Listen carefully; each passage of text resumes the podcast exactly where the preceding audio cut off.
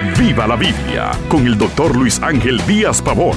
Abra las escrituras y acompañe al pastor en su estudio, porque la Biblia es para vivirla.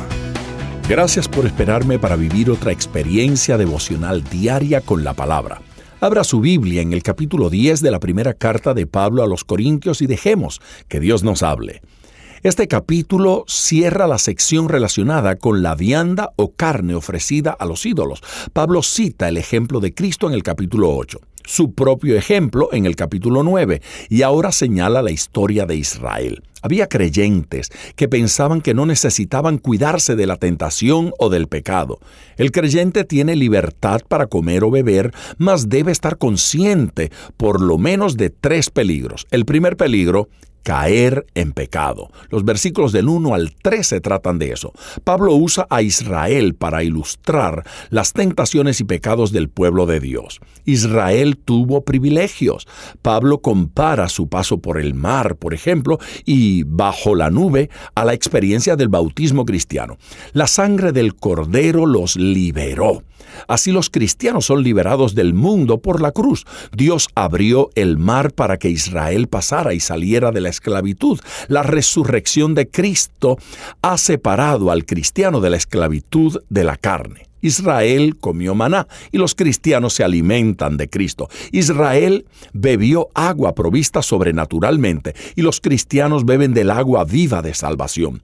Una roca espiritual los seguía. Cristo viajó con su pueblo y suplió sus necesidades. Israel cayó debido al pecado codiciaron, adoraron ídolos, fornicaron, tentaron a Dios probando deliberadamente su paciencia, se quejaron. Dios juzgó sus pecados aun cuando los libró de Egipto de manera maravillosa. Los privilegios espirituales nunca nos dan licencia para pecar. Israel es una advertencia para nosotros hoy. El pueblo de Dios, sea en el Antiguo o en el Nuevo Testamento, nunca debe presumir de pecar. El versículo 12 advierte a los firmes. Mire que no caiga, dice. El versículo 13 los alienta. Dios da la salida. En segundo lugar, el peligro de tener compañerismo con los demonios. Pablo usa la cena del Señor para ilustrar su punto de que aunque los ídolos son nada, Satanás puede usarlos para descarriar a la gente. El idólatra tiene compañerismo con los demonios. Doquiera haya ídolos, habrá demonios. Es incongruente que un cristiano participe de la cena del Señor un día y se siente a la mesa de los demonios el día siguiente. El tercer peligro, el de fallarle a un hermano en la fe. Ahora Pablo, al cerrar su discusión, repite el principio que asentó en el capítulo 8. No haga algo que debilite la conciencia de su hermano o que le haga tropezar. Sí, los cristianos son libres y todas las cosas son lícitas, pero no todo edifica. Viva para bendecir a otros. Esto es un resumen de su enseñanza en el capítulo 9. No sea demasiado meticuloso. El cristiano que anda haciendo preguntas en cuanto a los alimentos será de un pobre testimonio para el perdido y de ninguna ayuda para el salvo.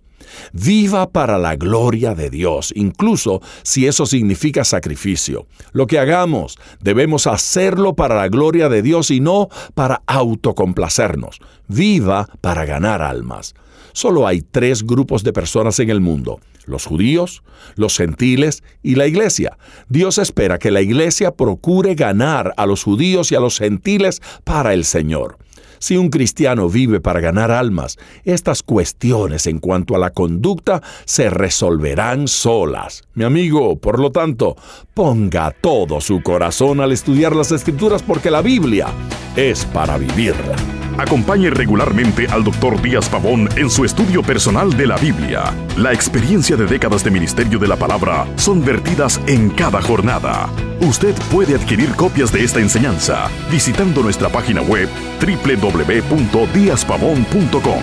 Esté atento, participe en nuestro próximo estudio y viva la Biblia.